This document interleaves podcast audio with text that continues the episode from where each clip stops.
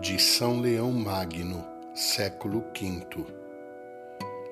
Quem venera realmente a paixão do Senhor deve contemplar de tal modo com os olhos do coração Jesus crucificado que reconheça na carne do Senhor a sua própria carne.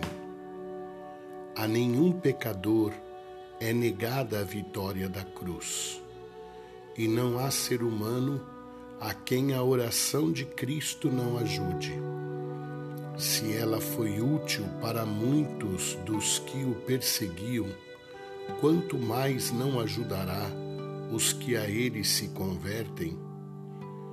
Evitemos que as preocupações desta vida nos envolvam na ansiedade e no orgulho, de tal modo que não procuremos com todo o afeto do coração, conformar-nos a nosso Redentor na perfeita imitação dos seus exemplos.